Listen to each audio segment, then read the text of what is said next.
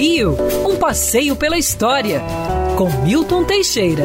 Amigo ouvinte, dia 1 de março de 1565, o Rio de Janeiro era fundado pelo capitão Mor Estácio de Sá.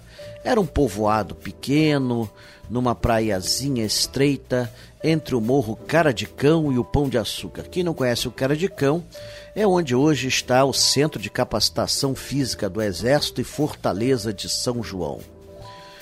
É, ali a cidade teve seus primeiros anos. E quem era essa população? Bom, 99,9% eram homens. E a maioria eram portugueses, mas tinham também italianos, espanhóis, alemães e acredite se quiser, até franceses que tinham fugido do inimigo. Sim, a Baía de Guanabara estava na mão dos franceses desde 1555, dez anos antes, com Villegagnon. Mas acontece que o Villegagnon era um péssimo administrador, muita gente passou para o lado português. Então, portanto, Estácio de Sá tinha um exército de Branca Leone, mas esse exército lutou avidamente e dois anos depois conseguiram derrotar os franceses e seus aliados tamoios.